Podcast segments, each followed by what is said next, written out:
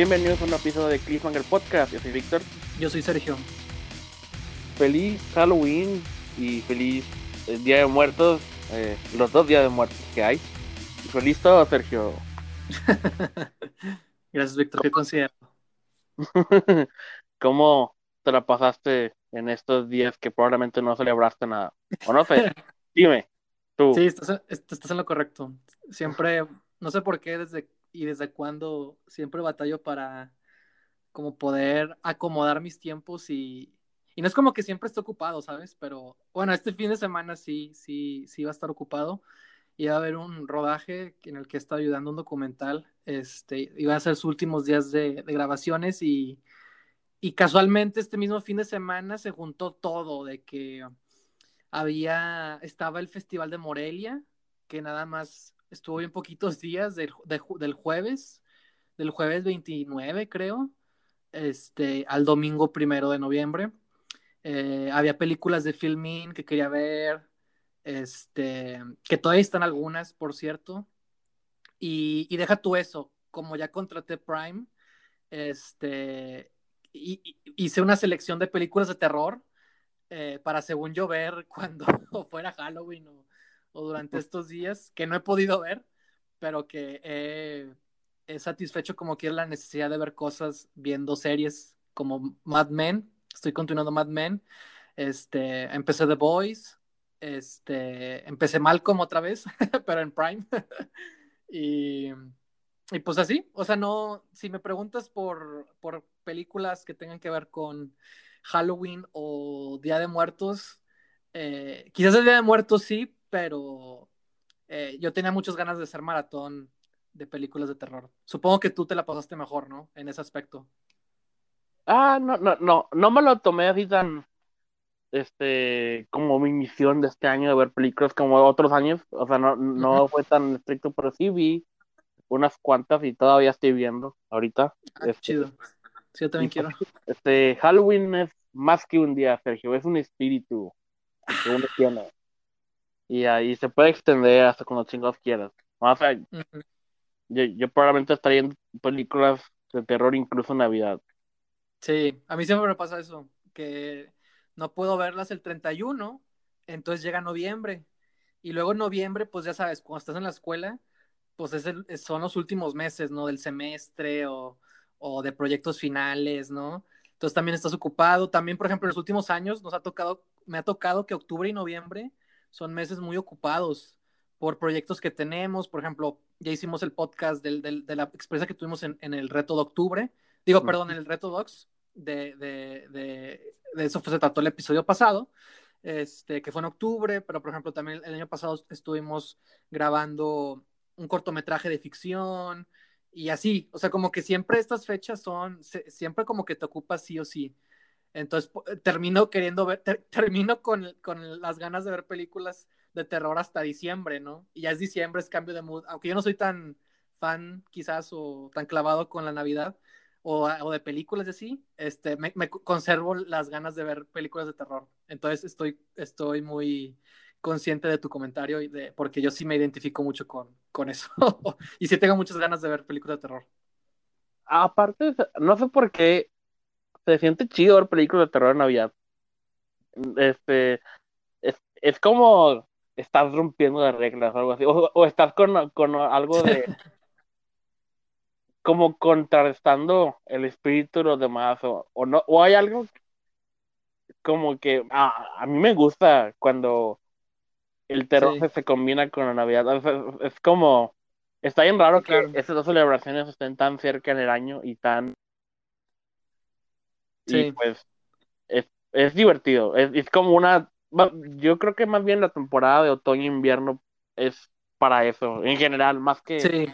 solo Halloween aunque claro, Halloween sí. es la perfecta excusa. Pero, por ejemplo, entonces, ¿qué has visto? Eh, a, aunque no sea tenebroso. Pues, eh, aproveché ah. para ver, te digo, las películas. No, no, vi, no vi todas las películas que me hubiera gustado porque te, te, te digo que estuve ocupado con el rodaje. Uh -huh. Y aparte te, tenía que entregar, tenía que entregar el lunes este mi, mi penúltima entrega del, del proyecto de Camarada Cano, que, que, es un largometraje documental de la beca que me dieron del Centro de Escritores. Ya estoy próximo a, a terminar, ya estamos en, en, en, los últimos, madres que ya estamos en los últimos estirones y también, o sea, por ejemplo, tenía rodaje y luego tenía que terminar esa onda, ¿no? Este, y llegó Halloween, o sea, o sea, si hubiera llegado una semana después, ¿no? O sea, me quedaba con madre, pero, pero no fue así. Y, y, lo que quería, sí quería destacar que, o sea, pues casi siempre estoy viendo cine mexicano, o sea, ya sea estrenos o películas que he querido ver, clásicos recientes o, o, o un poquito más eh, antiguitos, eh, como que siempre he estado al pendiente. Y también porque, por ejemplo, Filming Latino siempre está, o las, o por ejemplo, el, el FIC Morelia, y, y, hizo como el FIC de Monterrey, que las películas están en Cinepolis Click. Entonces, este, pues son películas que están gratis y que son estrenos y que, pues es lo nuevo, es lo que, es lo que deberíamos haber estado viendo este año eh, y que está aún mejor eh, para un público mayor, ¿no? Como ya también habíamos comentado del, del FIC Monterrey, del episodio que hicimos de, de Mi Niña Te Extrañaré. Este, lo padre de los festivales de cine ahorita es que están llevando sus, sus eh, selecciones a, a, un público amplio a través de, de, de, plataformas de streaming, de Filming Latino, de Cinepolis Click, este, o de sus propios sitios, ¿no? Que también este, tienen ahí plataformas. Entonces, pues no me quiero perder eso, ¿no? Y más porque está en cierto tiempo. Y de hecho quiero aprovechar ya que estamos hablando de esto eh, y, y, que eso sea también el puente para, para abrir el tema. Este, no, no sé si sepas y, y, los demás que nos están escuchando, ya sea que nos escuchen aquí en México o en, o en alguna otra parte del mundo, eh, existe ahorita los festivales de cine más importantes de, de, aquí de México se juntaron para lo que llaman eh, un, un, festival mexicano, creo que se llama. Déjame, eh, lo busco para confirmar, que básicamente durante noviembre, y lo digo porque estamos en el mes, déjame aquí lo, lo busco. Se llama así, un festival mexicano Unión de Festivales Cinematográficos, que se va a realizar del, 27, del 20 perdón, al 27 de noviembre y va a contar con, la, con, la, con una programación selecta, así son, son muy poquitas películas de varios festivales, entre ellos el, el Festival de, Internacional de Cine de Guadalajara, que de hecho eh, eh, se tuvo que recorrer para noviembre, va a ser en esas mismas fechas, del 20 al 27. Eh, este, la, la, película de Yulene Olaizola, con quien ya hicimos una entrevista también en este canal, este, directora de cine, va a estrenar su película Selva Trágica en, en, la, en, la, programación del festival. Entonces, para, tengo un chingo de ganas de verla y por fin hay un festival que la va a, a pasar. También va, van a estar proyectando programación del Festival de Cine Monterrey con la película de Marino y Esmeralda de nuestro profe Luis Garza este, entre cortometrajes de otra película de selección, creo que es internacional española.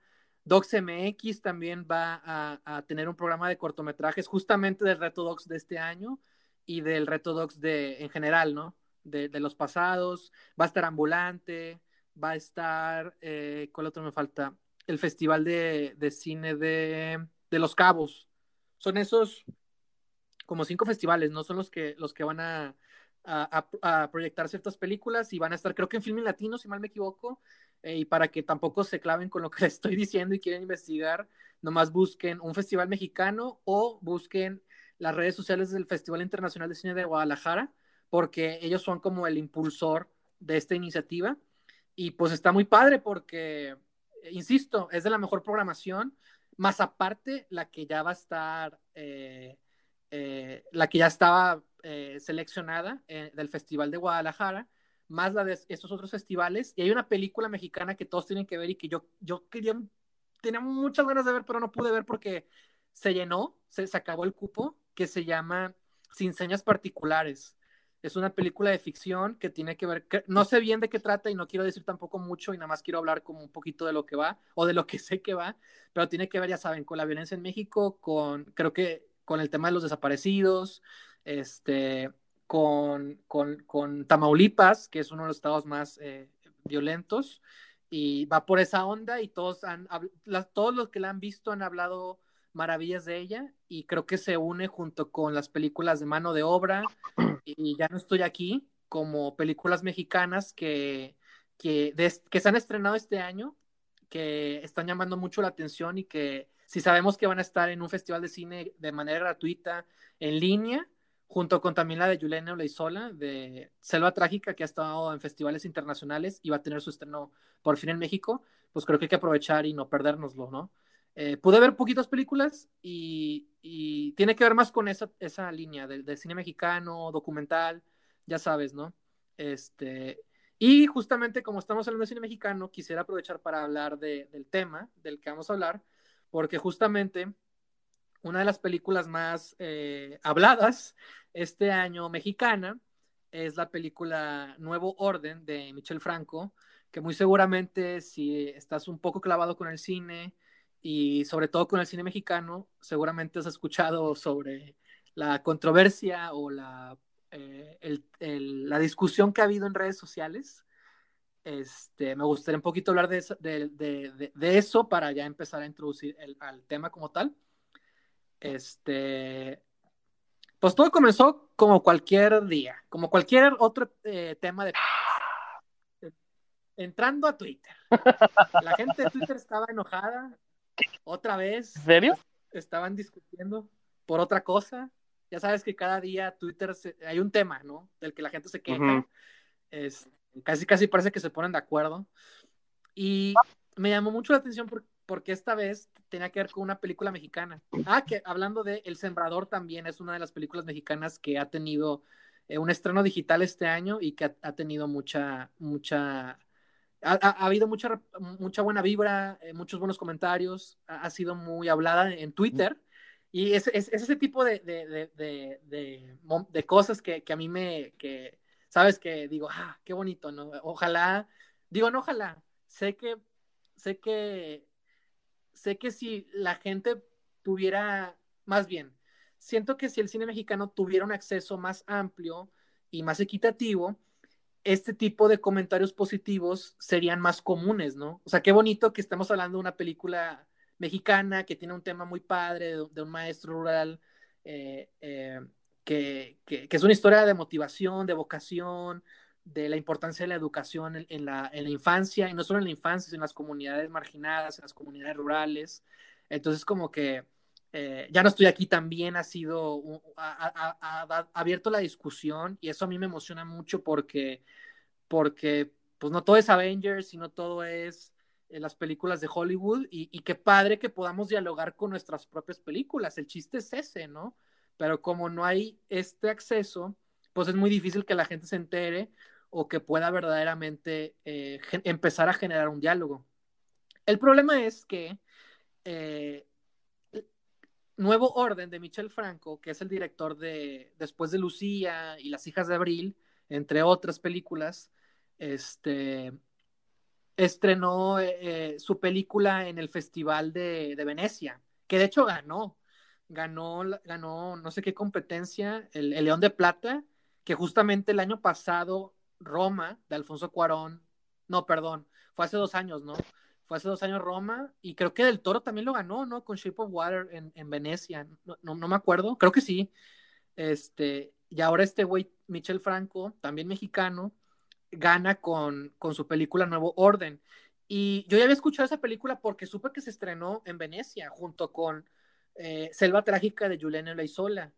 Pero unas semanas, si acaso un mes después, todo Twitter está hablando de esa película. Y yo digo, ¿por qué? ¿Por qué Twitter está hablando de una película mexicana de Michel Franco, no? Y de hecho, ya había un mal augurio porque había un, hay un crítico de cine que no me caí tan bien, pero que como sigo mucha gente en el medio, directores, guionistas, este, gente de festivales, eh, pues la gente le da fab o lo retuitea, ¿no? A este crítico, que creo que es de Cine Premier y de otros lados, ¿no?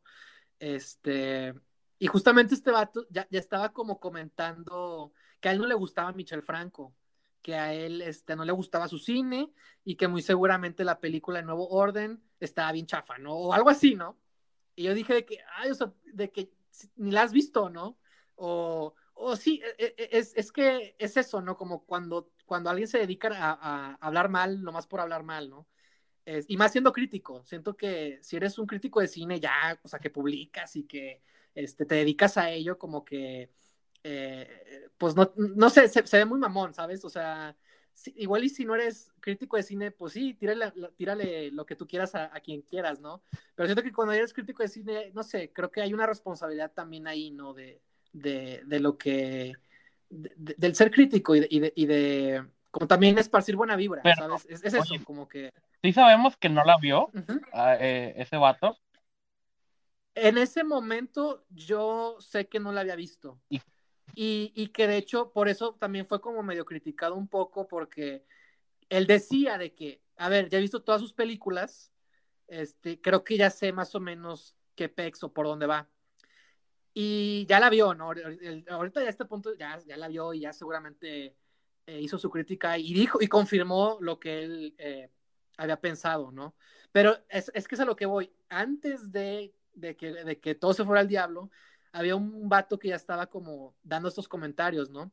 Entonces llega, él, llega un día en Twitter random y todo Twitter está enojado porque se estrenó el tráiler de la película, ya que Cinepolis Distribución está eh, pues distribuyéndola o está eh, envuelta en la producción y por lo tanto tuvo un, un, una, un apoyo masivo en redes.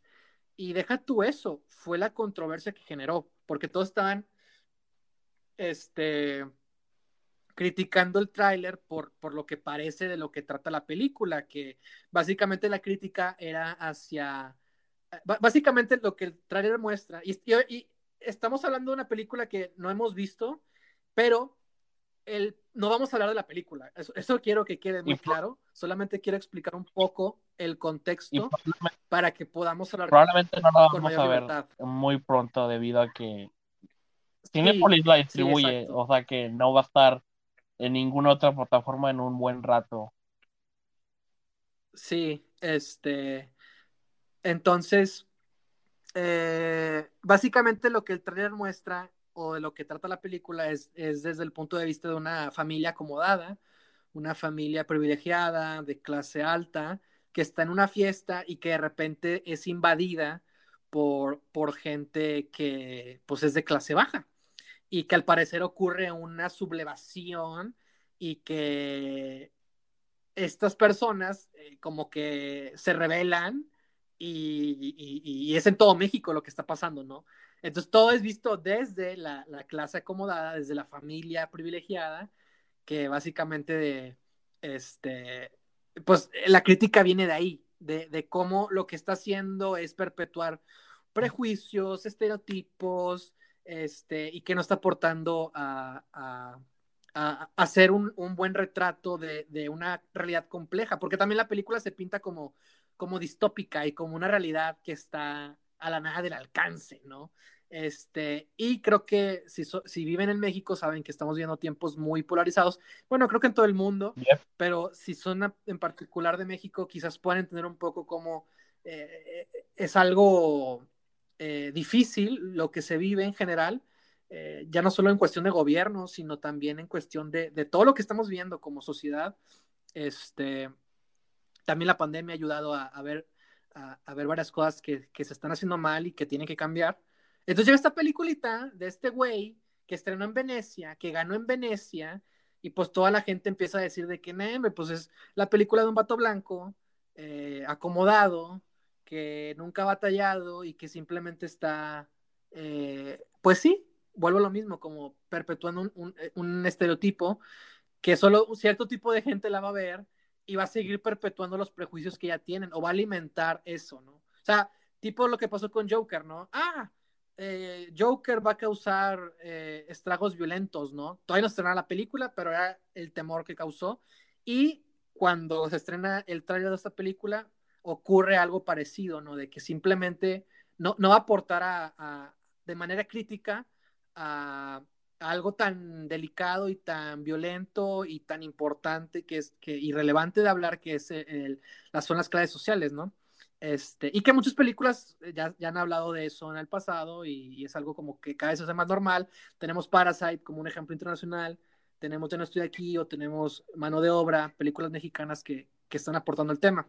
Entonces, básicamente, a lo que quiero llevar con todo esto es que, aparte del tráiler, a Michel Franco lo entrevistaron y te pasé unos comentarios que, vi y que básicamente alimentaban la, idea de estas personas que se estaban quejando de la película eh, con lo que él decía. Entonces, este, dio, comentarios que, no ayudaban a, a, cambiar como la idea de que, porque a lo que quiero llevar es, no hay que juzgar el tráiler, ¿no? A veces los trailers lo que buscan es eso, causar una, impresión o, llamar la atención o, crear ruido en redes y no siempre reflejan la totalidad de una película, ¿no? Este, yo, yo también estoy de acuerdo con eso y quiero esperarme a ver la película, pero estoy de acuerdo con que lo que dijo Michel Franco en la entrevista no ayudaba a cambiar, este, a hacernos cambiar de ver que su película en verdad alimentaba prejuicios y estereotipos. Entonces, a lo que quiero llegar con esto es algo que se llama la muerte del autor. Víctor, ¿qué es la muerte del autor y cómo puede aplicar esto con, lo que estamos hablando un poco? Bueno, que la muerte del autor es un tema algo complejo, pero si lo quiero decir de la manera más básica posible, este, se puede decir como qué tanto este, nos debe de importar o qué tanto nos debe de influenciar eh, el, el, quién es o qué es el autor o de dónde viene el autor este para o lo que todo eso la entidad del autor qué tanto nos debe de afectar a la hora de evaluar o de consumir al menos tu obra o producto no o sea es importante este eso, es importante saber quién es el autor de una obra para entenderla del todo, o es algo que nos puede valer madre y, y nomás se, podemos separar el autor de la obra. Exacto, exacto. E, excelentes preguntas, lo, lo, planteaste muy bien. Este, justamente ah, teniendo esto que pasó con la película de Nuevo Orden, eh, quería hablar de, de ese tema en, en este espacio, en este podcast. La verdad, ese tema de la muerte del autor es algo que a mí, que tanto a ti como a mí creo que nos, siempre nos ha llamado mucho la atención y que de alguna u otra manera hemos mencionado al momento de, de hacer estos podcasts. Este, y creo que vi, vi, vi, vi la oportunidad perfecta para aprovechar. Insisto, no vamos a hablar de esas otras películas, pero sí vamos a hablar de, como dice Víctor, debería importar lo que dice el director al momento de ver una película. Este, Víctor, no sé tú cómo quieras elaborar, si quieras eh, compartirnos tu experiencia sobre, sobre, sobre eso, sobre si para ti es importante, o si quieres dar un ejemplo en particular en el que, en el que estés conflictuado, ¿no? Porque a veces nos pasa eso, ¿no? Que nos gusta una película y luego escuchamos lo que dice el director y decimos, ¡ay, De que, de que yo no lo he visto así y, y me gusta más mi versión, ¿no? O al revés, que no sabemos bien de qué trata y luego escuchamos lo que dice el director y decimos, ah, ok, ah, va, o que entendemos un poco de su vida, o que, o que ya, o que sí entendimos de lo que va la obra, pero se complementa con lo que dice el director y dices, ah, huevo, a huevo, ¿no? o sea, como que te identificas más, ¿no? Entonces, eh, por eso me parece importante como que abrir la discusión y al menos tú, Víctor, que nos compartas tu experiencia eh, sobre este tema. Yo creo que esta discusión va, aunque el concepto es la muerte del autor, puede ir más allá, eh, eh, más allá de directores, este, porque también es algo que... Sí, claro. Es algo... Ajá, y no solo un autor en sí, sino, o sea, hay, este, sobre todo en los últimos años, ha afectado mucho este, ciertas historias sobre actores o personas involucradas en diversos proyectos o autores de libros o etcétera. Y pues es algo que yo creo que la primera respuesta que puedo decir sobre esto es que no, yo creo que es imposible que no afecte o que no colore de cierta manera nuestro entendimiento o, nuestro agrado o evaluación de, ciertos productos. Yo creo que es inevitable. Este, a menos de que estés en completa ignorancia de, todo lo demás y nomás, y nomás sepas lo que estás viendo enfrente de ti, que es la obra. Este. Pero una vez buscas la información o la información llega a ti, lo quieras o no, eso afecta mucho a, cómo percibes lo demás. O sea, ya cómo vamos a, digamos, apreciar las películas Spacey que ya existen, ¿no? Antes de saber quién era esa persona en realidad o con ciertos directores, eh, la manera en la que Kubrick dirigía actores y cómo los maltrataba y cosas así, es algo que sí. Yo no puedo, al menos eh, personalmente no puedo evitar, no puedo ignorar eso y, y, es algo que sí. afecta mucho, este, mi, al menos el, el, disfrute que saco de ver películas. Eh, y pues es un debate, no, no, no tengo una respuesta definitiva sobre qué se hace. Yo creo que es cuestión de cada quien de, de, de si puedes o no este, seguir consumiendo o seguir apoyando este, de manera monetaria a, estos creadores y, o cómo lo haces o, cómo proseguir. Este todavía este sí, no hay una este llave para todas las puertas. Cada caso es diferente, ¿no? Y es depende de, qué hizo esta persona o, o, o, qué no hizo. Pero sí, definitivamente sí afecta mucho y definitivamente he dejado de emocionarme o he dejado de, de alguna manera, eh, apoyar a creadores debido a, cierta conducta inapropiada que percibí o por alguna otra creencia que he visto o algo que yo no comparto o algo con lo que no estoy de acuerdo. al menos de manera general, este trato de este, yo como, no sé, votar con mi cartera, por así decirlo. Y ya, ya no. Sí. Una vez que sabes ciertas verdades, ya no puedes mirar atrás. Es como ya seguir con esta formación y saber cómo actúas. ¿Tú, Sergio? Sí, claro. es que, ¿Qué tanto te ha afectado? Eh, una cosa, bueno, dos, dos cosas. Se, se, se, le dice muerte del autor porque lo que, lo que propone como tal eh, es que, no importe, ¿no? O sea, que por eso la muerte, ¿no? De que una vez que, el autor termina su obra, la obra le pertenece al público y que no importa lo que él diga, no importa lo que quiera hacer o, lo que sea, eh, eso, eso no se ve en la obra, ¿no? No está reflejado en la obra, entonces no se puede juzgar, ¿no? Y también esto no quiere decir que, por ejemplo, yo vea mano de obra, digo, perdón, es que la acabo de ver, la de Nuevo Orden. Esto no quiere decir que yo vea la de Nuevo Orden sin saber quién es Michel Franco y, no la disfrute, ¿no? O sea, no, es, o sea no, no, no, no, se trata de eso, sino es más bien un diálogo eh, interno, personal, eh, en el que tú dialogas con la película que estás viendo y tú decides si dialogas con lo que sea que te dice el director. Pero eso no significa que no la tengas que disfrutar o no. O puede que, o puede que que, como dices tú, Víctor, que, que, que te afecte algo que él diga y que por lo tanto la obra también eh, sea juzgada diferente, ¿no? Y es un tema que está muy en auge también por esto de la corrección política, la cacería de brujas y, y este tema de, de, que todo quieren censurar, de que, todo quieren denunciar y demás. Exacto, la cultura de la cancelación, es, es, es correcto.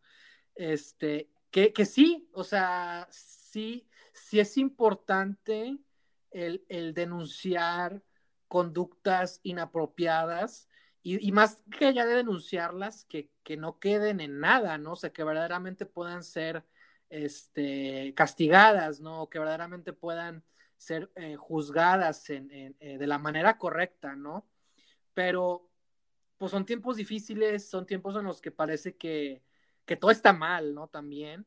Y, creo que hay que calmarnos un poco, pero también hay que reconocer que, el respeto y la integridad es algo que siempre va a estar por encima de, cualquier cosa, ¿no?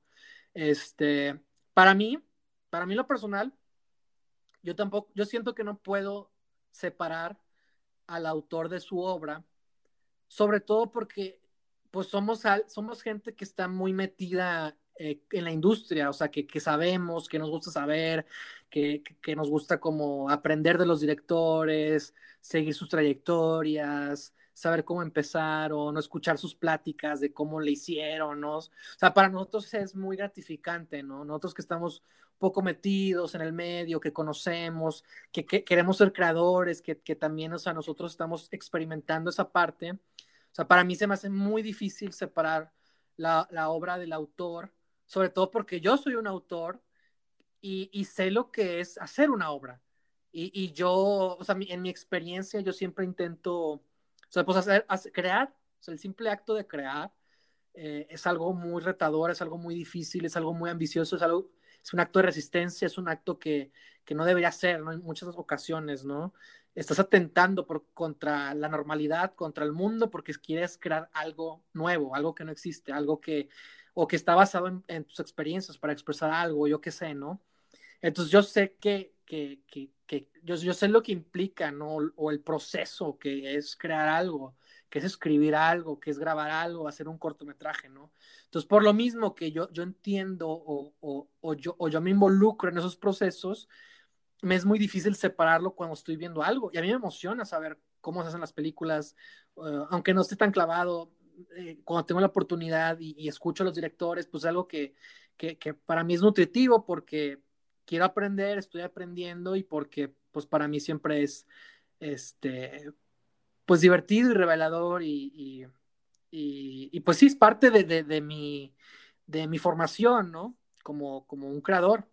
Entonces sí me es muy difícil separar al autor de la obra, pero entiendo también perfectamente este tema de la muerte del autor, porque sí creo que sí creo que la obra le pertenece al público al final del día. Este, sí creo que, que, que, que si yo vi en, una película o en una canción cierta cosa o, me evocó tal sentimiento o tal historia y el director dice que no, que él se refiere a otra cosa, pues yo voy a mandar al, al diablo al director y me voy a quedar con la expresión que yo obtuve de la obra. Porque al final del día el arte es algo subjetivo, entonces cada quien tiene una experiencia distinta y es lo que lo hace padre, lo hace bonito, lo hace personal, hace que nos, que queramos seguir en, eh, viendo, ¿no? Este, porque no hay nada más bonito que encontrarte a ti mismo en una película, ¿no? O en cualquier otra pieza artística. Y quizás por eso mismo queremos conocer al que la hizo, porque decimos, no mames, o sea, esta película siento que me habla, siento que me identifico mucho con ella o me gusta por X o Y razón, el, hombre que la hizo seguramente comparte algo que yo también comparto, ¿no? Y por eso me atrae el saber quiénes son estas personas. Pero vuelvo a lo mismo. Puede que no me entere de, la vida del director o puede que, no haya dejado nada en vida, ¿no? Que haya sido un director secreto, desconocido o yo qué sé, y, y te queda la obra, ¿no? y, a veces la obra es lo único que importa. La las obras son lo, que resisten al tiempo, son lo que, lo que perdura, es lo que no solo perdura eh, en, la historia y en el tiempo, sino también perdura en la memoria de la gente, ¿no? En nuestros corazones y, es lo que hace que, que, sean especiales, ¿no? O sea, que, el director eh, quede de lado de alguna manera. Pero bueno, este, quisiera agregar algo este sobre lo que dijiste porque sí, este, como ya eh, mencioné, de que pues, es algo de que caso por caso, ¿no? De, la, la, la, por ejemplo, sí, este, un autor no puede obligarte a interpretar su obra de cierta manera. Eso es algo, la interpretación es tuya y, será tuya nada más. Y, y pues sí, en ese caso estoy muy, muy de acuerdo con, con matar al autor, este, en este caso. E, y, y, es algo que odio en esta nueva cultura de películas en las que se estrena la película y luego en, los siguientes días estamos escuchando comentarios de, de los creadores de que esta escena significaba esto en realidad o un, un hablar de, de, que de el verdadero significado de, del diálogo más no sé algo así este Cuando Finn le dijo a Rey que iba a, decirle algo antes de hundirse en la arena, se referían a que era ah. este, eh, sensible a la fuerza, este, no era que la amaba de verdad, o sea, o ella era en realidad la hija de Lando. No sé que no pusimos nada en la película que indicara eso, pero créeme, los creadores lo dijeron, ella esa huevona, la, la hija. y, bueno, en, Star Wars es complicado porque tienen un canon y la madre, pero al mismo tiempo chinga tu madre lo que hacían. Esa es una película y tú no pudiste nada en la película que me indicara. Si no está en la película, te puede valer madre lo que diga el, el, director o el escritor o lo que sea. Y, y en ese caso sí, este, el autor vale madre. Es lo que tú entendiste en la película, eso es.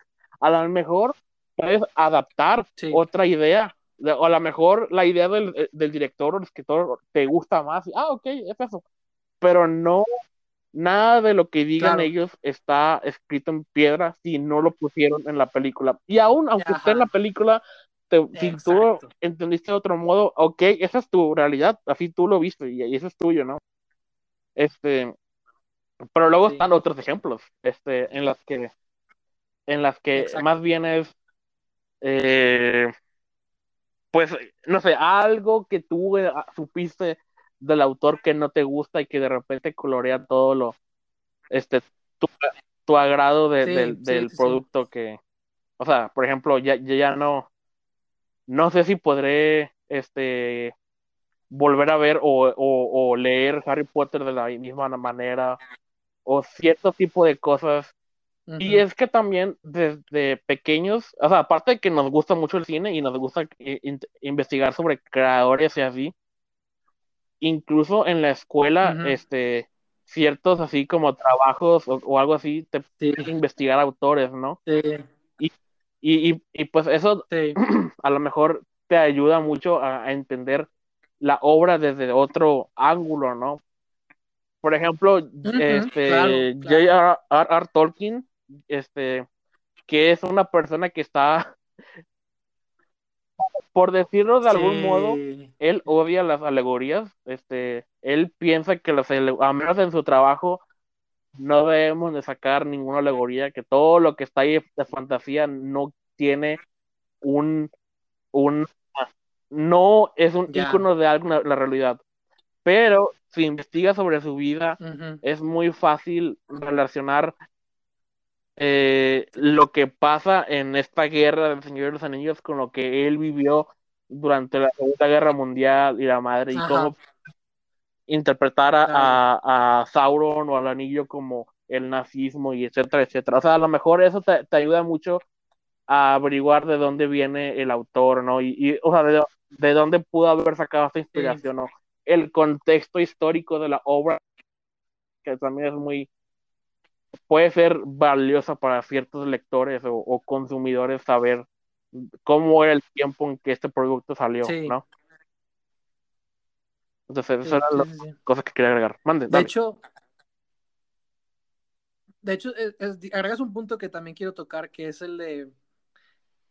Eh, yo siento que cuando estamos evaluando una obra o una pieza del pasado, tampoco puede ser tan, tan juez con ella, porque, por ejemplo, o sea, o sea, bueno, quizás esto puede ser un poco eh, delicado, pero algo que quiero decir es, es que, pues hace 100 años, eh, el racismo era algo, bueno, sí, de por sí, ¿no? O sea, sí, exacto, sí, sí, de por sí estamos mal como sociedad en un tema eh, que ya deberíamos haber dejado en el pasado, como es el racismo hace 100 años, eh, pues eso era algo que veía, que era parte aún más normal, ¿no? Aún más normal, o, que no, no se veía lo mal que estaba, ¿no? Entonces, o sea, puede que haya obras que estén repletas de eso, ¿no? Y siento que, ah, o sea, hay que, hay que, hay que reconocer, ¿no? cuando las obras se hacen en ciertos periodos y, y, ver, ver, ver en lo que estaban, pues mal, ¿no? Pero también entender que, que, pues en la época en la que se vivió, pues las situaciones eran distintas, ¿no? Y, y aprender de eso, ¿no? O sea, más que nada, yo siento que ah, ese debería ser el aprendizaje siempre cuando... Aunque sí, aunque eso también es delicado, porque sí, no, te voy a mentir, eso, eso sí es algo que, que sí me puede arruinar una película mucho. O sea, o sea es algo que, a veces no puedo ignorar. Este, hay ejemplos en los que sí, o sea, puedo reconocer que Indiana Jones 2 es súper racista y la, puedo seguir disfrutando. Pero luego hay, y repito, es depende de cada quien, pero hay cosas que, que como que, ah, ok, ya, este, ya no puedo disfrutar la película porque alguien dijo eso, o, por, o por este personaje, y, y, pues es algo que quiero, este, o sea, está bien que también eso te afecte de una manera o de otra, pero, o sea, el, ¿cómo decirlo? La bondad o el bien, por así decirlo, no es algo relativo. O sea, lo que está mal ahora también estaba mal en ese entonces. Solo que había más gente que le valía madre eso, ¿no? Y, como por ejemplo la, la, escena, eh, entre comillas, de romance en Blade Runner, ¿te acuerdas? Básicamente una violación y que no, aún no puedo entender cómo alguien consideró eso romántico en algún momento de la historia, pero pues es otra cosa que me dificulta este, disfrutar de esa película, ¿no? Y por otra cosa que prefiero la, de la secuela, y, así, cosas así. Es depende de cada quien. Sí, claro, ¿no? Sí. Sí, o sea, sí, eh, lo que dices es totalmente cierto y era algo que no quería que se quedara de lado. Este, pero es que, es que mucha gente dice, o sea, mucha gente se puede ir por la fácil de que, ah, mugre, este, no sé, tal autor, era un racista, ¿no? Pues sí, en esa época todos eran racistas, ¿no? Este, o sea, y no estoy diciendo que esté bien, nada más estoy diciendo que, el, o sea, importa mucho el contexto en el que se hace y que hay que aprender de eso, ¿no? O sea, y que exactamente lo que tú dices, eh, eh, eh, lo que estaba mal ahorita sigue estando mal en esa época, ¿no? Este, pero también hay que, o sea, a veces también hay, no hay que dejarse llevar por, por eso, ¿no? Pero bueno, vuelvo a lo mismo, depende de, de, de cada quien. Y si hay cosas que nos perturban ahora, sobre todo porque ahorita vivimos en una sociedad más avanzada, con más progreso, a pesar de que tengamos muchas adversidades y prejuicios y conflictos, ¿no? Como especie, como sociedad, como lo quieras llamar. Nada más quiero decir que hace 100 años no teníamos esos avances, ¿no? Entonces, a eso es a lo que voy con evaluar el pasado, ¿no? De que hemos avanzado, y que ahorita estamos en un, ahorita podemos ver esos errores que antes no eran visibles antes, ¿no? Y que exactamente, como tú mismo mencionas, Víctor, los problemas que tenemos ahorita pues eran igual problemas ah, y que eran incluso más fuertes allá, pero también eh, la humanidad aprende lento y, y, va avanzando muy poco, va avanzando poco a poco. Y justamente ahorita estamos teniendo discusiones nuevas que nos van a llevar, nos van a orillar a, a a mejorar en ciertos temas, ¿no? Y va a haber algunos que se van a quedar pendientes y que otra generación en el futuro, si es que llegamos, este, va a tener que seguir dialogando, ¿no? Con eso, ¿no? O sea, eso es lo que quiero llegar, ¿no? De que eh, al momento de evaluar una obra del pasado, ¿no? Este, también no, sí, exacto. También comprender que ahorita tenemos un exacto, que tenemos ahorita un contexto distinto. Pero bueno, este, un ejemplo que se me viene a la mente es la película de, de, Roman Polanski, del bebé de Rosemary, que está con madre es perfecta para estas fechas hablando de este un peliculón basada en una novela, este, y que yo la, vi recientemente, pues también el, podcast que hicimos de, las sectas y los cultos mencionó esa película y menciono que, que cuando la volví a ver me perturbó mucho porque es una película que habla de, de, pues de una mujer que está siendo gaslighteada, no sé cómo se diga eso en español, pues manipulada, pues. Manipulada, engañada, este, sí, Este, y, y, que se vuelve de alguna manera, o sea, está tocando un tema desde lo femenino, ¿no? Esa violencia que, que oprime, ¿no? A, a, una mujer, ¿no? Y que, y que en esta época se siente como todavía muy relevante, pero que luego sí si, si te enteras de, la polémica que hay, que rodea a Roman Polanski, dices, no mames que este vato fue el que dirigió esa película, ¿no? Y no voy a hablar de lo que hizo o lo que no hizo, o que sí o que no, simplemente hablo de, de, de la controversia que rodea a esa figura como director y que una película de 50 años se siente relevante, pero también al saber, al conocer al director y su contexto, te perturba un poco cuando la ves y dices, ¿cómo es posible que este hombre hizo esta película, no? Este... Creo que creo que sí es importante, o sea, no discutirlo, pero mencionar qué hizo. O sea, para la, por este tema en particular, este, o sea, Roman Polanski es controversial debido a que tuvo relaciones sexuales con una menor y, y, fue expulsado del de, país y, ahorita sigue en libertad en otro, en otro lugar. Sí. Y, y sí, continúa haciendo películas. Sí, claro. Y ha ganado un chingo de premios, incluso después de haber hecho lo que hizo. Y quién sabe qué más ha hecho que no sepamos.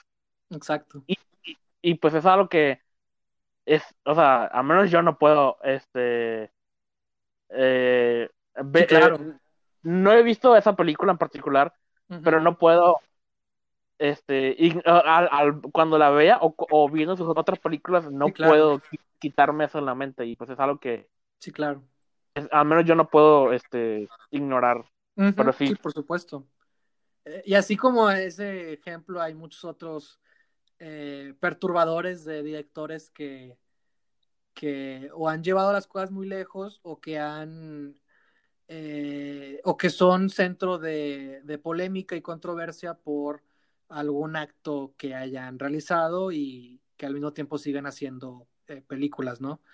Este. Y tampoco es como el tema del que, del que quería llegar, pero sí es importante hacer mención de esto, porque también incluso las opiniones, ¿no? Que es creo que con el tema de, de, de JK Rowling, eh, las, las, aquí, aquí, aquí es de, lo, lo, que está pensando y tuiteando y, y, diciendo que tiene que ataca o que o que o que una o que a una comunidad ofende no por completo. Y es simplemente lo cómo se está expresando ella no este, o sea es, es, la ideología o el pensamiento no lo que comparte esta autora y, y, pues sí quería llegar a eso precisamente porque este adelante Roman Polanski es algo que, como que, oh, eso es algo súper malo, indiscutiblemente. J.K. Rowling es una opinión. Sí. Y pues es algo, ese es el, el, problema, o sea, es, hay cosas, y, depende del valor de cada quien. Sí. Y hay cosas, situaciones más grises o con más complejidad. Sí. Y, ya, acá, por ejemplo, J.K. Rowling, pues tiene una opinión, y esa opinión, este, ataca o ofende o hace daño a, una comunidad, ¿no? Y luego hay, personas que argumentan que pues es solo una opinión o que ella en realidad no dijo nada malo o nada incierto. Sí, y sí, exacto, exacto. Y, luego están las otras opiniones de que no, haces algo que eh, lo que dijo no está bien y sí hace daño y alguien con el, con la con su dinero y con su influencia exacto, exacto va a tener repercusiones muy graves y, o, y pues o esto es algo que esto es una a una discusión que todavía no se acaba, aunque yo ya sé de qué lado estoy, ¿no? Y cada quien ya sabe de qué lado está, pero... Pero justamente, eh, eh, eh yo, también quiero aclarar que, o sea, no somos las mejores personas eh, quizás para hablar de esto, pero sí nos parece importante hacer mención de, para contextualizar un poquito, aunque sea, y que no se pierda tanto la gente que nos está escuchando, este, y que tengan total libertad de investigar por su propia cuenta y de, ejercer su opinión, ¿verdad? Y, por ejemplo, estaría, estaría padre eh, verdaderamente discutir esto con, con, con mujeres, con personas que, que, se sientan o que sean parte de la comunidad este, a la que ofende JK Rowling. La, comunidad este, Exacto. Este, ¿sabes? O sea, pero también no estamos haciendo ese episodio, ¿verdad? O sea, simplemente estamos como hablando de, de, los autores, ¿no? Y, y, el, y, y, cómo, cómo, cómo su figura puede, si, su figura debería afectar o no eh, nuestra lectura de una obra. E, eso queda muy claro, ¿verdad? Este, porque sí, incluso en ese tema yo he visto opiniones encontradas y que están de un lado y que están del otro. Y, y me he dado cuenta que yo no soy la persona perfecta para tener una opinión o, investigar porque en ambas posturas o en ambos lados, y es que es un tema muy delicado y del que no me quiero meter, pero sí quiero dejar en claro que, que, que si uno como autor que tiene alguien como una figura de, no de autoridad, pero sí de opinión a un público, ¿no? O sea, ¿cuánta gente no admira a, esa autora? ¿Cuánta gente no, no se ha sentido cobijada en sus libros y en sus películas, ¿no? O sea, la responsabilidad también que, un autor tiene al momento de, hablar. Pero también es, otra cosa importante, es cómo ahorita en estos tiempos, que vuelvo lo mismo, polémicos y difíciles, eh, es muy fácil que cuando alguien eh, dice algo eh, y, es controversial, toda la gente se suma y, viene esta onda de cancelación y, se siente más como, algo que casi casi raya a, la censura. Y que también es otro tema que cuando hablas de arte y cuando hablas de, de cine incluso, es algo de lo que no te puedes escapar nunca y que, y que yo siento que, ah, eh, que también es un tema delicado, complicado, pero para mí sí es importante esto. Y voy a poner el ejemplo de, para eh, que me entiendan también un poco mejor a la audiencia de lo que quiero hablar. La película de El último tango en París también es muy controversial porque su director, Bernardo Bertolucci, también eh, director importante italiano, este, tiene esa película con Marlon Brando y con Maria Schneider, sí, sí, creo que ese es su apellido, que ya tenía apenas 19 años en, esa película, y es una película de contenido erótico, eh, pues muy fuerte, ¿no? O sea, para adultos, ¿verdad? Este, y hay una escena en la que Bertolucci abusó de su posición como director, y eso sí es lo que yo quiero llegar y lo que quiero dejar muy en claro, que es la integridad de las personas, que también ya había mencionado antes, y que es que tú como director o tú como autor o tú como productor, como alguien que tiene autoridad en un set, porque vamos a hablar de cine, ¿no? Este, hablando del cine, ¿no? Tú, tú como figura de autoridad, o sea, yo creo que sí es, sí, o sea, por más arte y por más expresión y tu intención y lo que quieras, o sea, yo creo que el cine es un acto de colaboración, de confianza, de seguridad y de equipo, de trabajo en equipo.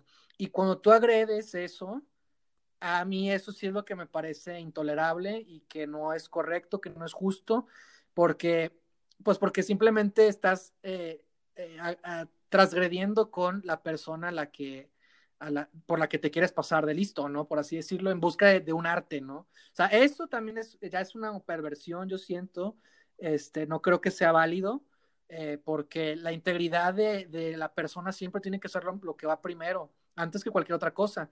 Y lo que quiero llegar con, esa película es que hay una escena en la que el director eh, no, le no consultó con la actriz, con el actor Marlon Brando, sí, sí le dijo, ellos dos eh, hablaron, o sea, como que se pusieron de acuerdo y básicamente improvisaron una escena con ella en la que se simula, ¿no? Como, como un acto de, pues de violación, ¿no? Un acto gráfico, ¿no?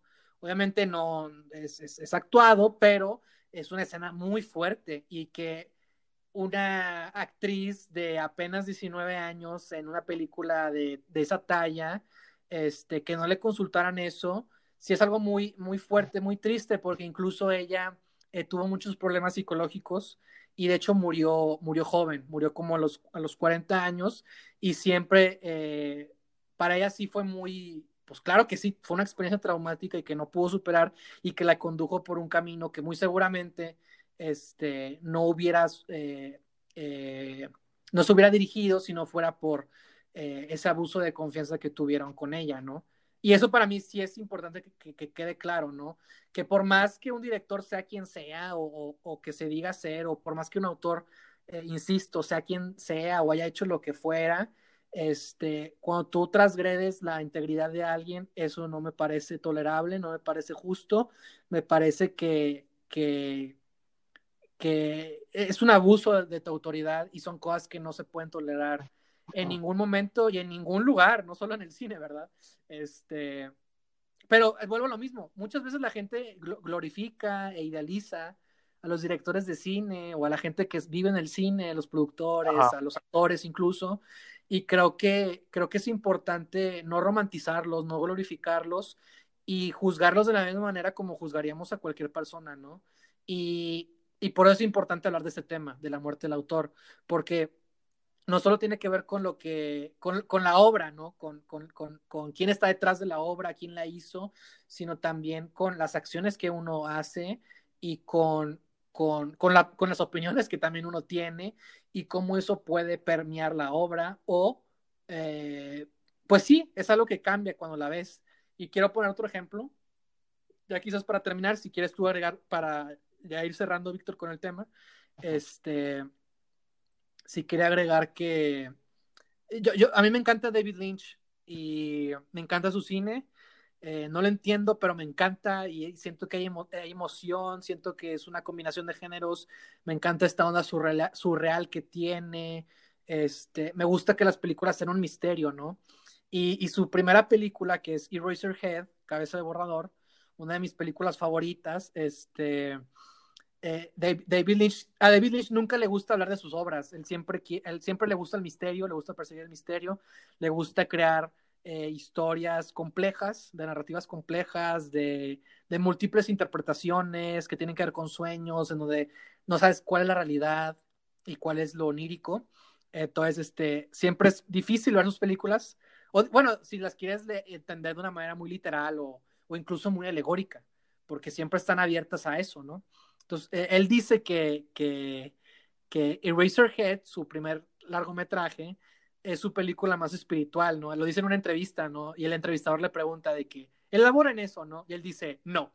A, lo que quiero ver con esto es que a David Lynch siempre le gusta el misterio, ¿no? O sea, él, no, él nunca quiere decir de lo que tratan sus películas porque él sabe que la, que la magia del misterio o que la magia de, la experiencia que tiene el espectador al ver una obra, al ver una película, siempre es lo más importante y que el, que el espectador va a entender lo que tenga que entender de, de, esa obra, ¿no? Entonces quiero terminar como una nota positiva, al menos eh, mi participación en este podcast, eh, diciendo que eh, dejemos de romantizar a los directores, este, ¿no? Quizás, este, eh, evaluemos, es importante saber quiénes son, no, no voy a decir que no, este, cada quien va a decidir eh, qué es lo que se queda con la película o, qué es lo que se queda con, con los autores. Y, y, al menos en mi caso, eh, me quedo con la filosofía de David Lynch, ¿no? De que, de que, de que hasta el día de hoy, según él, nadie, nadie descifraba la película de Razorhead. Y creo que si alguien la descifrara, pues le quita el chiste incluso, ¿no? Y sería aún así la interpretación de esa persona en particular, ¿no?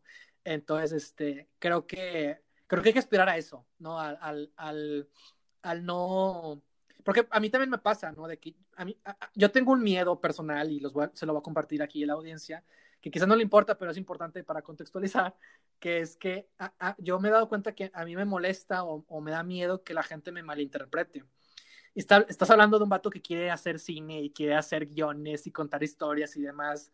Entonces, obviamente, la interpretación es algo que, que nunca va a estar, eh, que, que, que, obviamente nunca va a estar 100% ligado a lo que yo quiera, ¿verdad? Y que se va a perder o que va a tener otros significados o que alguien va a tener otra, va a encontrar otras cosas, ¿no?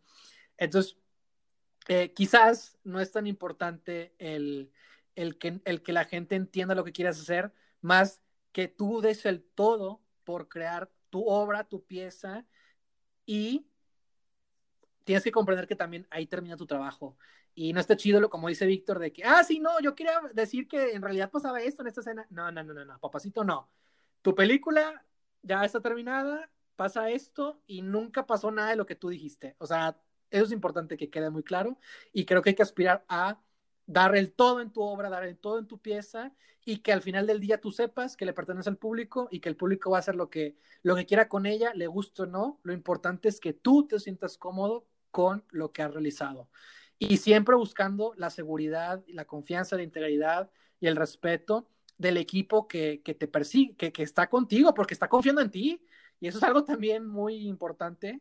O sea, es gente que está confiando en tu visión, es gente que está contigo y que te respeta, yo creo, o que, o que simplemente eh, respeta la visión que tú quieres eh, llevar a cabo. Entonces, por eso es importante eh, conferirles y, y, y, hacerlos sentir en un ambiente seguro, próspero, porque cuando, y también siguiendo David Lynch, el miedo es la muerte de la creatividad.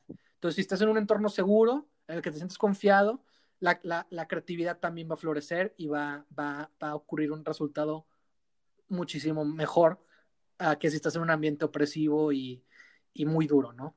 Entonces, Víctor, ¿algo quieras agregar? Eh, sí, de hecho tengo muchas cosas que agregar y lo cual a lo mejor alarga mucho más esto, pero oh, tengo mucho que decir. Y pues, importante y es algo que, pues si, si ya no vamos a hacer ningún otro episodio hablando de esto en específico, quiero como que dejar todo aquí en la mesa. Y, o sea, lo primero que, quiero decir es este, continuar con tu idea de, que sí, no, no, no hay que, no debemos glorificar a, los autores o directores o lo que sea. Este, es algo muy peligroso. Es, es algo, glorificar celebridades o glorificar cualquier persona es algo muy peligroso. Y pues sí, este, todos lo hemos hecho y todos a lo mejor lo seguiremos haciendo, pero este, por ejemplo, yo tenía, ah, es que este es como mi, mi ejemplo así importante para mí porque me llegó como que muy personal. Pero o sea, yo tenía como que en un pedestal a J.K. Rowling, ¿no? Y, es algo que... Claro, sí, claro. O sea, era como mi modelo seguir. Yo, yo, quiero ser como ella cuando sea grande y, y todo Sí, claro, o sea, también, también hay... hay eh, no se trata de no tener ídolos o no de admirar, pero la importancia de también tener una distancia, ¿no? Eso es importante, claro. Es lo que quiero decir, porque en cuanto dijo lo que dijo y todo eso, este, como que o sea, eh, eh, y cada vez que pasa algo así, me doy más cuenta de, esto de que, o sea, de que son personas. Exacto, exacto. Como tú y como yo que tienen... No son dioses, no son dioses. Ajá, no, no, no. Y tienen defectos como tú y yo y tienen diferentes ideas. Exactamente.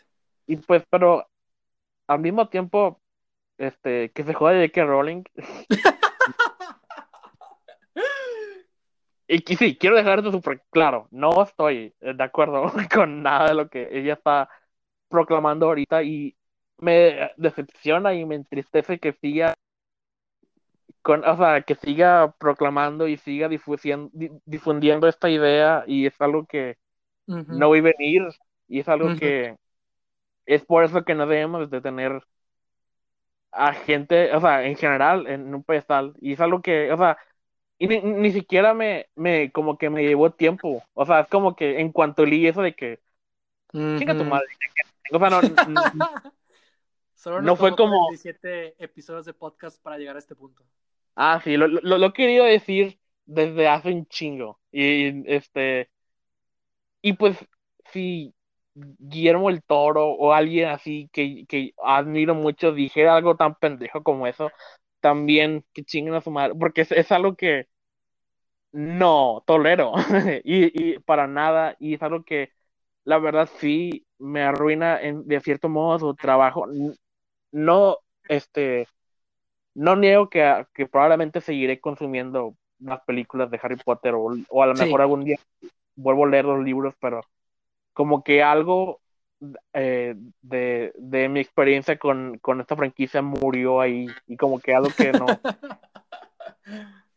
como que ya no volverá a ser igual, ¿no? Pero, o sea, pero como quiera es importante, o sea, qué bueno, o sea, no, es importante decir que son personas y, y, y, que a lo mejor su obra seguirá siendo, este, seguirá estando ahí, ¿no? Y a, a lo mejor ya no será lo mismo, pero este lo que significó para ti fue real. Y, y, este, y, si fue tu infancia, pues, y si fue una infancia de gozo al disfrutar estas historias y compartidas con tu familia y con amigos, pues eso siempre será ahí. Sí, sí, sí.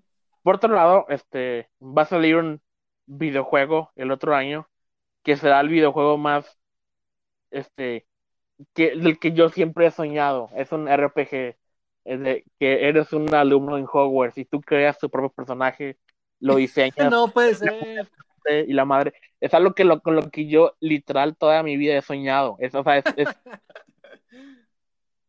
y ya no quiero darle dinero.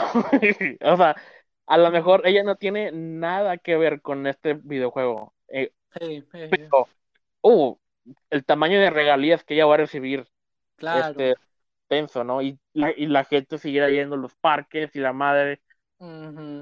Y como que me sentí culpable, este, siguiendo, o sea, siguiéndoles dándole mi dinero. y pues te digo, o sea, todo es relativo en este caso, de que ella no es lo mismo a lo que hizo Polanski o lo que hizo Marlon Brando y así, pero o sea, es algo que sí me da cosa seguir apoyando, ¿no?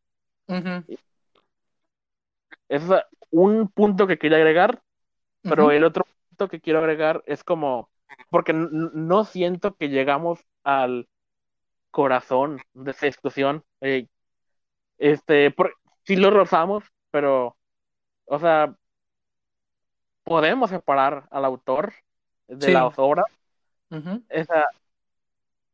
podemos seguir disfrutando este el último tango en París o este tú y yo amamos este eh, The Shining un chingo es una muy buena película sí.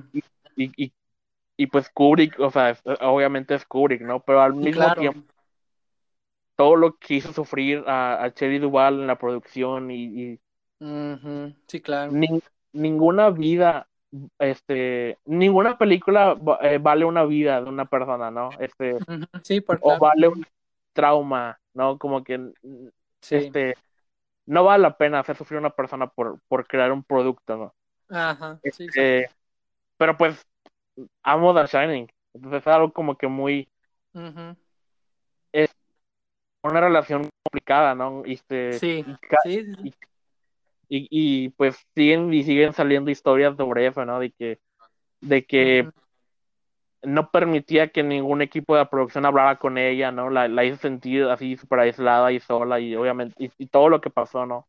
Y también ha pasado con producciones tan clásicas, icónicas como El Mago de Oz y, cosas así. Entonces, sí, como que quiero llegar como que al final o la como intentar dar una respuesta a la pregunta de, si podemos separar a la obra del autor. La respuesta nunca va a ser definitiva. es un sí no, y pues depende de cada quien. Sí, sí, sí, sí. O sea, tú, por ejemplo, me imagino, o sea, tú puedes disfrutar de The Shining, me imagino, al, verla sí, claro. todavía. Sí, claro. Y pues es una gran actuación, no podemos negar eso. Sí, sí. Pero pues el, lo que lo que llevó a ella pues está mal y y pues como que no Kubrick, o sea, te, lo, te, lo, pone en otra luz de que Kubrick es un gran director, pero a la vez es un pésimo director o sea, en la hora de... Porque parte de tu trabajo, además de contar historias, es, trabajar con los actores, ¿no? Y dar... Exactamente. Y sacarles como tu mejor actuación. Y pues uno puede argumentar que lo hizo, pero pues a qué costo. Pero yo, también, yo también, por eso quería mencionar es el punto de, de lo del el abuso, porque se supone que la actuación implica eh, no sé cómo lo defina alguien que se dedica a la actuación, pero pues es, es, vamos a decir que es interpretar, ¿no? Entonces, si tú estás creando condiciones tan extremas, según tú, para acercarte a eso, o sea, pues es, o sea, no, no quiere decir que, que sí o que no, ¿verdad? Pero también, o sea, por ejemplo, la, la reacción que, que, que, que, dijo Bertolucci, dijo, o sea, yo lo hice a propósito, yo lo hice porque quería, quería, cierta reacción que obtuve cuando la vi, ¿no? Pero bueno, lo mismo, o sea, a ella le pagaron para actuar, no para ponerla en una situación tan parecida a la realidad para que casi casi no estuviera actuando, ¿sabes? Y es algo que, que, he notado, ¿no? Que, que, mucha gente dice, ¿no?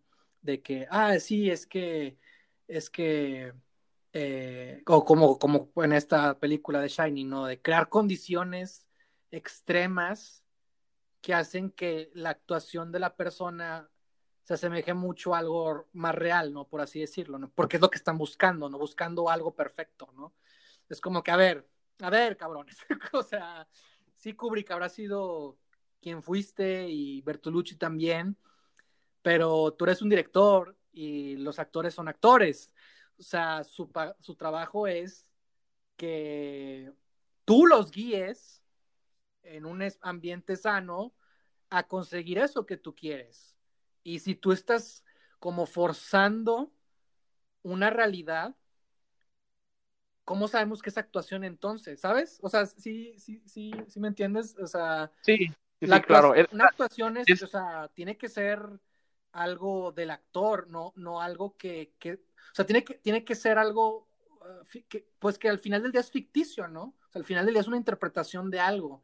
Pero si tú estás ahí, chingui, chingui, chingui, chingui, chingui, para lograr lo que tú quieres, pues entonces se pierde la magia de lo que debe ser la actuación, ¿no? Como algo que, un, un ente o algo que, que no está ahí y que por un momento está.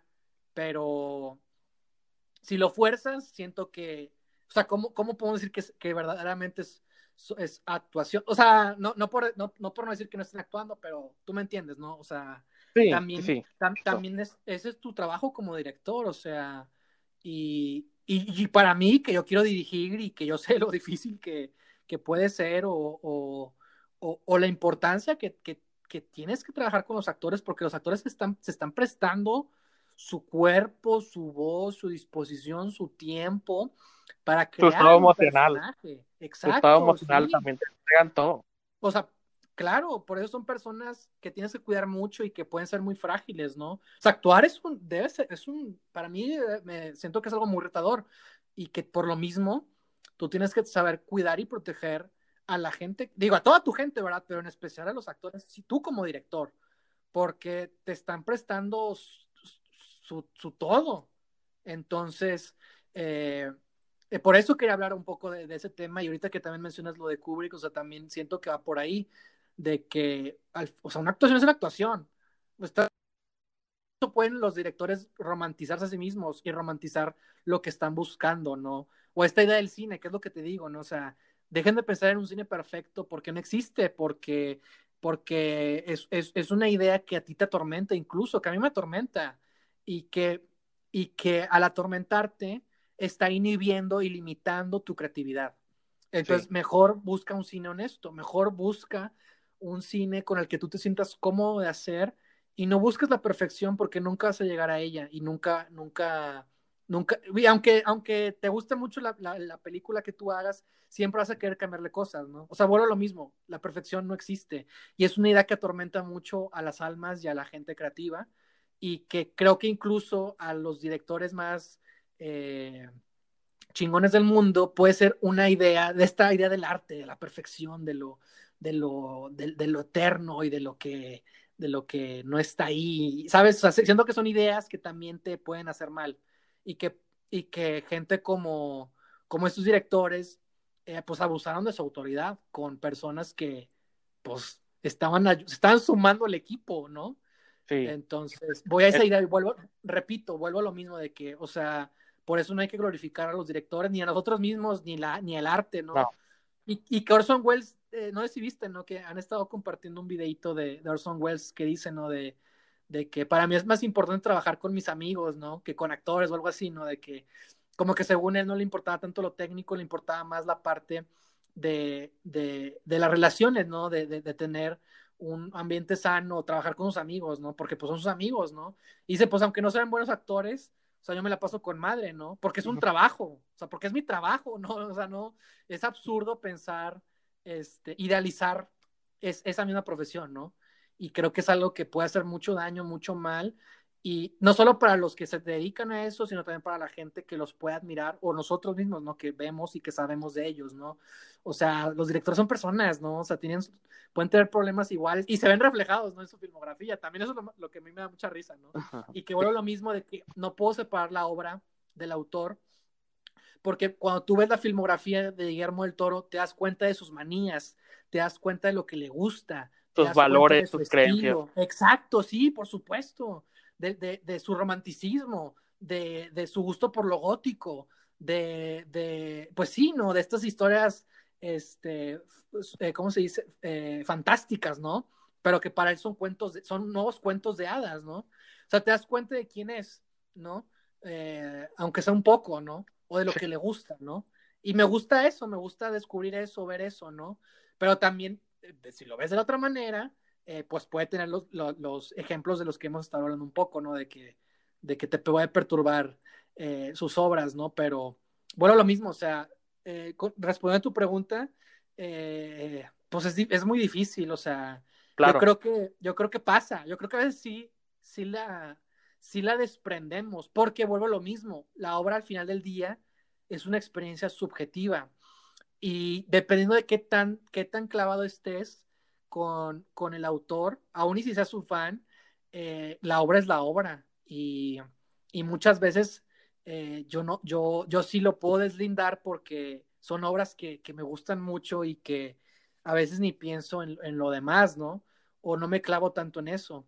Entonces, bueno, es, es, lo mismo, ¿sabes? O sea, como tú dices, ¿no? O sea, es como que sí, ¿no? A veces, a veces, a veces sí es, es posible y a veces no es posible, o a veces es posible en ciertos aspectos y a veces no es posible sí. en otros, ¿no? Entonces, pero más allá de eso, lo importante es que tengamos esta discusión, que la podamos llevar a un espacio como el podcast que tenemos y que más gente que nos escuche, que, que, que nos estén siguiendo, eh, puedan empezar a hacerse esas preguntas porque, porque pues nadie las hace, ¿no? O muy poca gente la hace, ¿no? Entonces yo creo que es más importante hacer una pregunta, aunque no tengas una respuesta, que no hacer ninguna pregunta, ¿no? Y, y quedarte en lo banal. Entonces yeah. creo que es importante este, esta, esta conversación, Víctor. Y amo tener estas conversaciones, aunque, al, aunque que una a una respuesta definitiva, o sea, es, es sí. importante hablar de esto y, claro. y, y o, a tocar, este, aunque sea rápido, claro. el hecho de que, porque sí lo rozamos, pero eh, el, este onda de las cancelaciones, eh, sí. es, algo que empezó desde lo de, del Me Too en el 2017. Uh -huh. Sí o sea, al menos eh, este concepto moderno sí, actual sí, claro, que tenemos sí. empezó desde ese momento. Sí, por supuesto. Pues, es algo que es, es, es, como un arma de doble filo. O sea, obviamente sí, hay, hay gente que definitivamente merece ser cancelado o merece este ser eh, confrontada por la sociedad de cierta manera porque de, de, otro modo nunca tendría, nunca sufriría las consecuencias de sus actos. Exacto, sí, claro. Obviamente, Twitter y Internet es una cosa que es, es difícil de controlar. O, y sí, sí. A veces se sale de control y a veces hay cosas que, que en las que sobreactúa gente o que no merecen sí. este te, este provocar tanta furia no o amenazas uh -huh. amenazas de muerte a, a claro eso ya es salirse de la raya. Claro. Pero claro. al mismo tiempo sí eh, creo que esta cultura de la cancelación obviamente tiene sus defectos, sí, pero sí. creo que está provocando un cambio que me atrevo a decir que en general es positivo, porque estamos uh -huh. Uh -huh. prestándole atención a cosas que no, eh, no estaban tan sí. claras en el ojo de la gente tanto como está ahora, ¿no? Sí, y pues, claro. obvio, hay que tener cuidado con esto, pero es, un, es algo que, que tiene mucho poder para bien, sí. si lo usamos bien. Y... Te, te, te voy a Ajá. dar mi, mi, opinión, ya para cerrar ahora sí. Yo siento que la cultura de cancelación se ha vuelto muy poderosa porque vivimos en una época de las redes sociales y de las opiniones, ¿no? Y de, de las celebridades, de, de, de los medios, ¿no? O sea, la imagen es lo más importante en esta generación, en esta época, ¿no? Entonces, por lo mismo, cuando te enteras de que alguien hace algo mal, sobre todo alguien de poder, ¿no?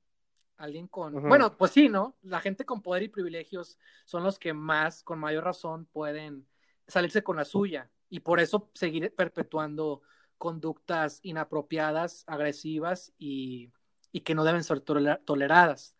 Este, y me parece, me parece, me parece la manera más o sea, me parece lógico que exista esta cultura de la cancelación, porque como son personas de autoridad y de poder que no están siendo juzgadas de manera correcta mediante un tribunal, eh, con un cargo eh, de vía legal, eh, que, se busque justicia, ¿no? Y, porque también son temas que, llevan años, ¿no? O sea, de, de perpetuarse, ¿no? Estas conductas violentas, machistas, este, de abuso y demás. Este, es difícil poder juzgar a alguien por todo lo que hace, ¿no?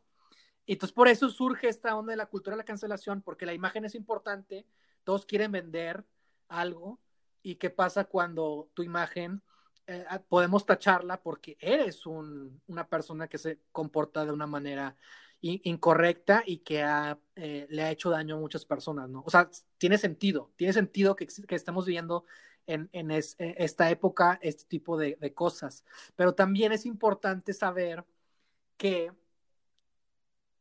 mucha gente en el poder eh, o sea, una cosa es que dañen su imagen y otra cosa, que, que, que, claro que funciona, que claro que es importante también hacerlo, ¿no?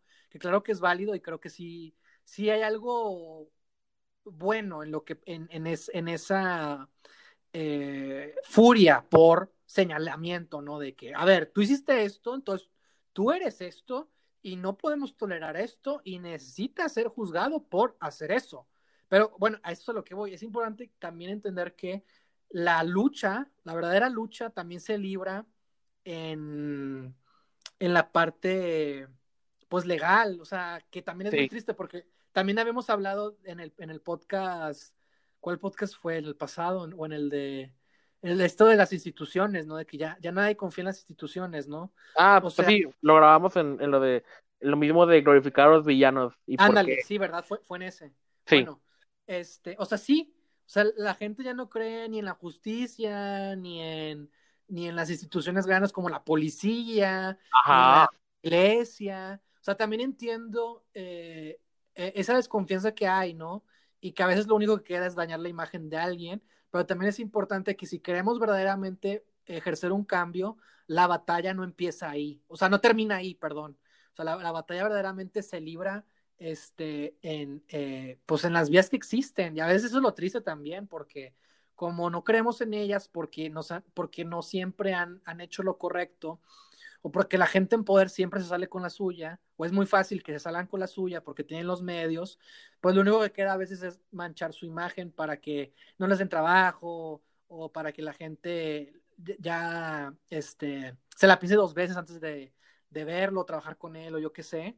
Pero sí es importante que, que, que, podamos llevar los cambios de la manera, eh, pues también, no, no, no, no por decir adecuada, pero por los medios que se disponen. Y la ventaja de las redes sociales y de que hay mucha gente que crea campañas, que, que está más consciente, que quiere seguir buscando concientizar, es que, es que hay fuerza y en la unión está la fuerza. Entonces, si verdaderamente si nos tomáramos el mismo tiempo para cancelar a alguien, como para organizarnos y verdaderamente, sabes, como, como buscar acciones para eh, lograr que sus actos no queden impunes, porque eso es lo importante. No, no, solo se trata de, cancelar, sino de que no quede impune lo que hizo, de que no se repita. Entonces, bueno, eso es a lo que quiero llegar y que, me parece que es súper importante. Si verdaderamente que, queremos llegar al, cambio, aprovechemos la fuerza que se tiene en redes, aprovechemos la facilidad que hay de comunicación y, para organizarnos, porque en la organización está la clave del futuro.